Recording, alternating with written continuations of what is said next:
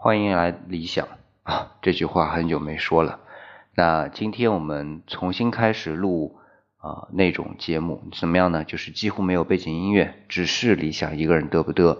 那为什么会重新开启这样的一种节目模式呢？就是因为呃前一段时间不是理想去马尔代夫旅行嘛，然后做了马尔代夫发呆记，哎，结果发现来听的朋友还不少啊。首先先感谢大家来捧场啊。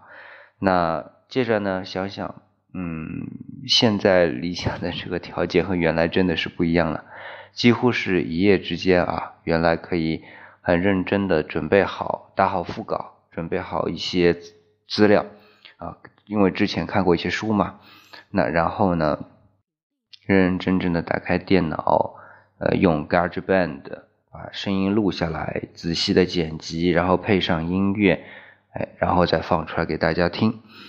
嗯，但是当然，我相信我深度成成语这档节目啊，还是会继续这样去做，呃，但是完全条件不一样了，呃，理想可能在。马尔代夫发呆记的第八篇的时候也提到过这样的问题啊，指的是忽然之间生活就完全调转了一个个儿。呃，理想自己很开玩笑的说，呃，曾经读过一篇文章啊，叫做《天堂与地狱比邻》，那现在真的感受到天堂与地狱比邻了。嗯，那今天我来聊的内容是什么呢？嗯，比较有趣啊。理想最近看到一篇文章，呃，内容呢大概是说，你没穷过你不懂啊，穷人奋斗才能致富啊，这样的一种说法其实是有问题的。那原来啊，理想觉得多多少少概念里边也是这样吧，因为。我们经常说的勤劳，嘿，它就能致富。可是有些情况下面，勤劳，他所谓的致富还是有限的。像文章里边就提到这么些情况啊，比如说富士康的员工啊，工作强度。有多高？大家通过前些年的这些新闻都知道了。你说他们不努力吗？不是，可是他们的确不富有。当然，相对于还在家乡的那些父老乡亲们来说，嗯，富士康能够提供给他们的工作，一是稳定的，第二相对来说待遇还算行。但是。如果我们站在中产的角度，我们都不说富裕的角度啊，中产的角度去看，他算富有吗？一定不是。呃，再比如说，我们前些年也出现很多煤矿工人的事故，对吧？那你说煤矿工人辛苦吗？辛苦，有多辛苦？不用说了吧。可是他们能致富吗？他们富不了。啊，那你说是啊？他们没有好好读书啊。可是想问一句，以这些我们比如说富士康的员工或者呃煤矿工人，他们的一些家庭情况，你觉得他们有机会好好念书吗？再举个极端点的例子吧，呃，我们经常把目光聚焦于那种。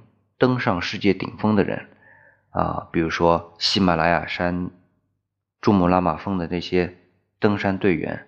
可是，经常啊，我们如果看纪录片会看到，除了这些队员之外，还有很多向导，还有很多什么马匹要驮着，管理这些马匹。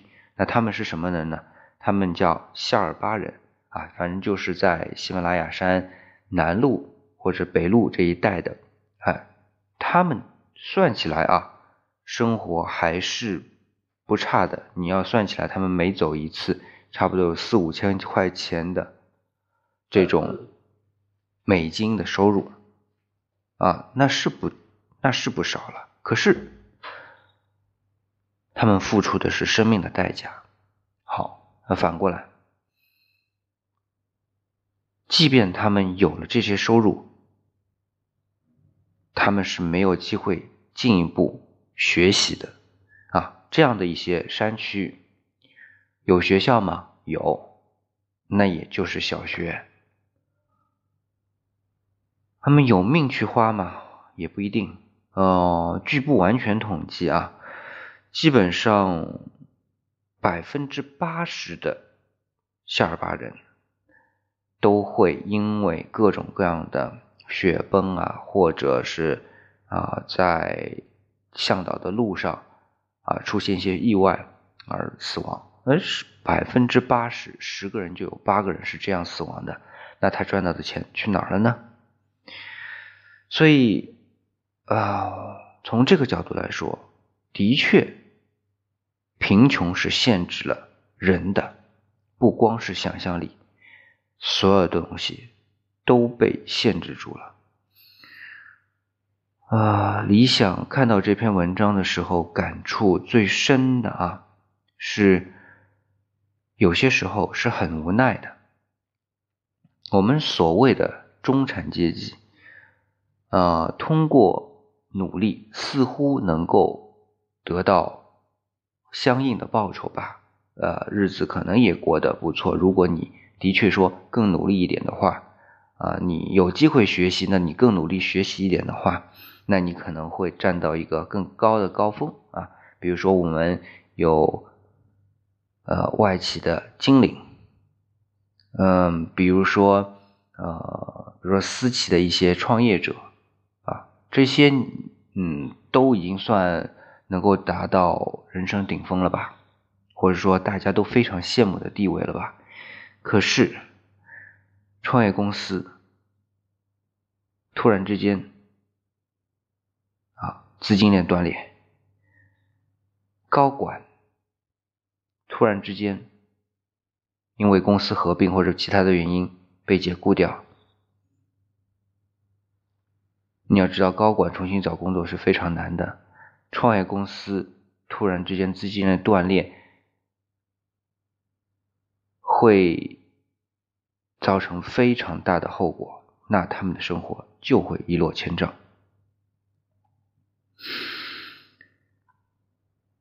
他们不努力吗？不是，他们努力的，而且他们也曾经达到过他们的巅峰。可是。他们还是会贫穷。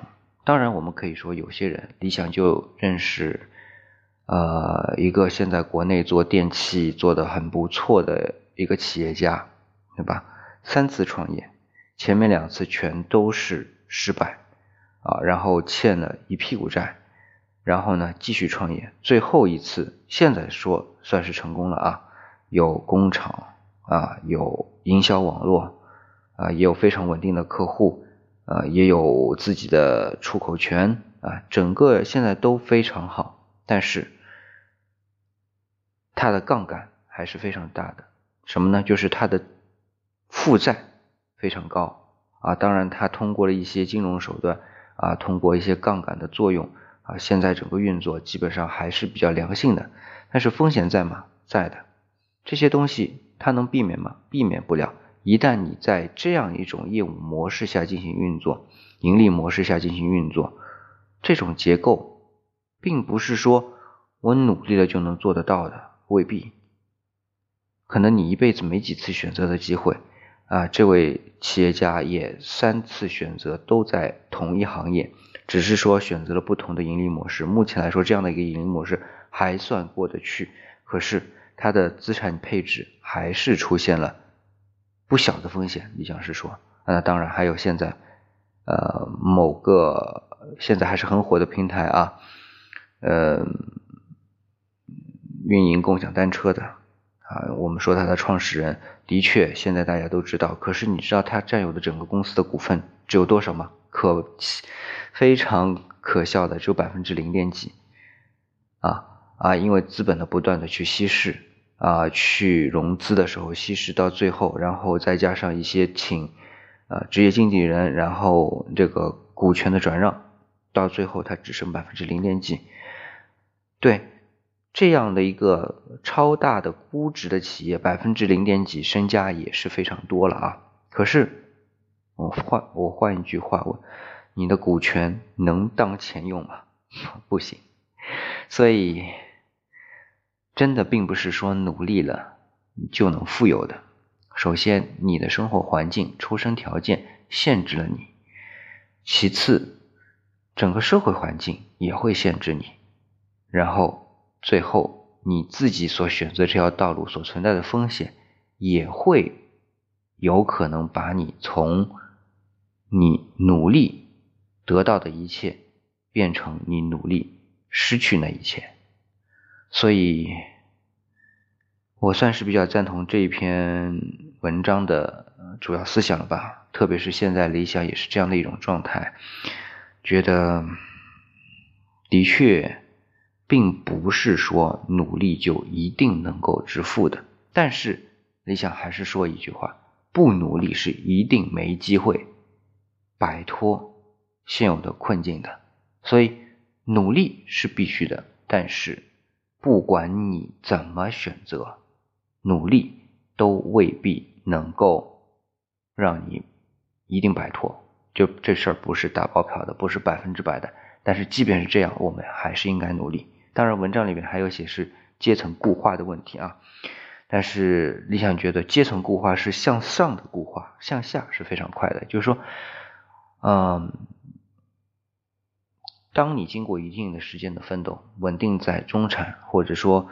通过一些创业或者现在很多的一些机会啊，使你哎达到了更上的一个台阶。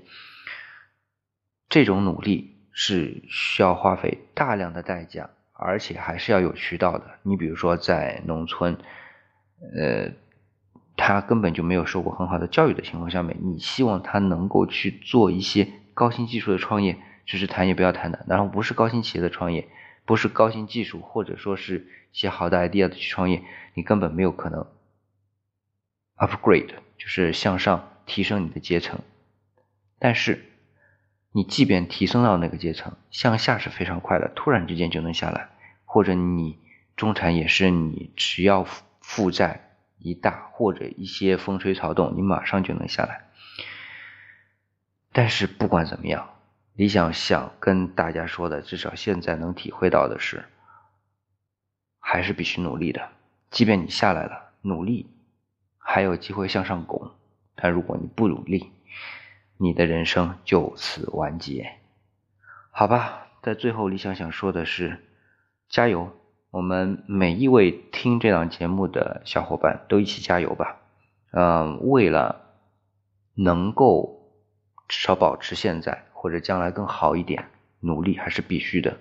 但是，如果仅仅简单的认为努力就一定能够完成你那样的设想，不要太天真，可能还需要其他的机缘。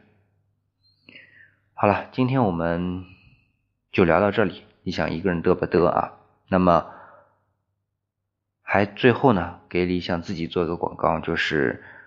理想主义的公众微信号还是会运作的，深度成语还是会写的，啊，线下课理想觉得还是会继续做的，可是这个频率就会少一点了，但至少理想要做一个坚持努力的人。好了，今天节目就到这里，我们下期再见。